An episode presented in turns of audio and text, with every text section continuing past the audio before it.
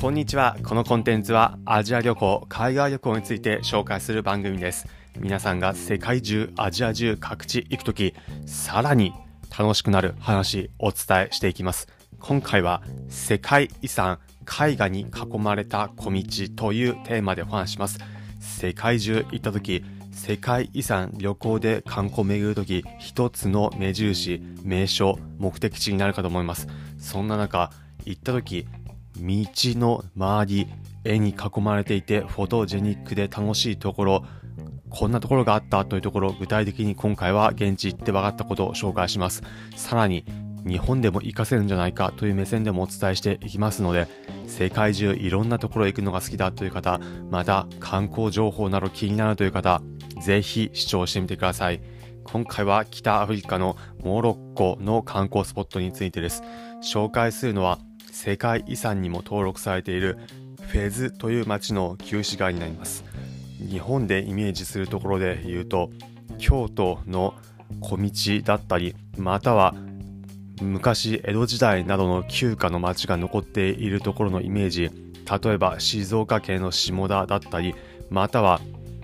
鎌倉時代のものが残っている、それこそ神奈川県の鎌倉など、それに近いようなイメージです。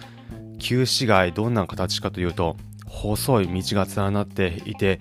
まるで迷路のようになっているというようなところになります。世界遺産にも登録されています。その旧市街自体が世界遺産に登録されているんですが、一つ小道で絵画に囲まれた道が現地行った時ありました。絵画、それこそ絵になります。細い路地の道になっているんですが、他の路地と違うところがあります。何かというと、路地中に絵が飾ってあるんです。路地歩いていくと、両側、右側、左側に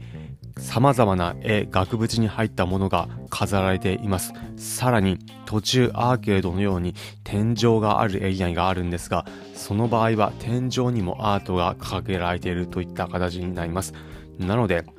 道自体はとても細く短いんですが、その路地通ると360度絵画が広がるといったイメージです。アーケードがある部分では天井を見ると絵画が広がり、アーケードを抜けると青空が広がっている。そんな空間になります。なので、とてもフォトジェニックで、また観光旅行情緒際立たせてくれるようなところになります。これいいなというふうに思ったんですが、ただこれ日本でも活かせるところあるんではないかというふうにも感じました。何かというと、すぐにできるからです。観光するにあたっても、歴史を感じるというところだと、それこそ今すぐというのは無理で、何十年何百年、それこそ何千年という歴史を経たところではないと醸し出せないような雰囲気がありますが、アートに関してすでにある道に置くだけ、また、規制など権利の関係などもあるかもしれませんが、360度すでにある絵を道に並べるというだけであれば、やろうと思えばできるんではないかというふうにも考えました。道沿いにひたすらアートを並べていく。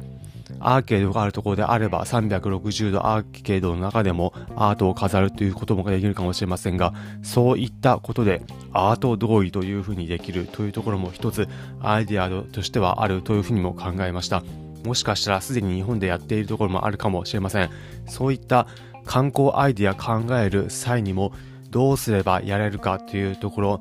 あまり労力もお金もかけずすぐにできてかつ他との差別化もできるようなところ現地行った時はアート一つ手があるのかなというところモロッコでも感じられました。海外行った時も現地楽しめることももちろんですし、はたまた翻って日本でも何ができるかだったり、日本と比べてどうなのかというところも海外旅行行く時のさらに醍醐味です。皆さんも現地、海外行った時こんなところ面白かっただったり、こういうところ行って日本との比較参考になった、刺激的だったということあれば、ぜひコメント欄で教えていただければ幸いです。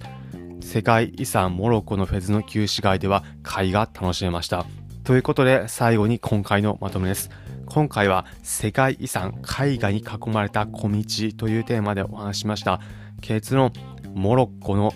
都市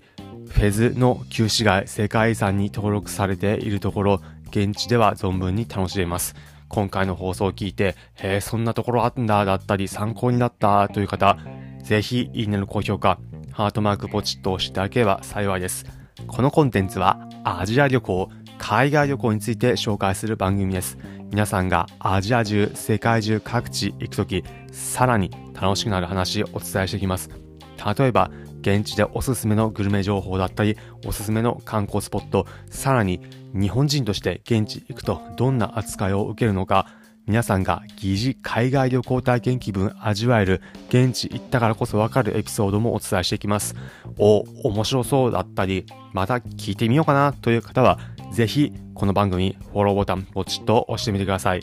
それでは今回お聴きいただきありがとうございました。また次回アジア中世界中各地でお会いしましょう。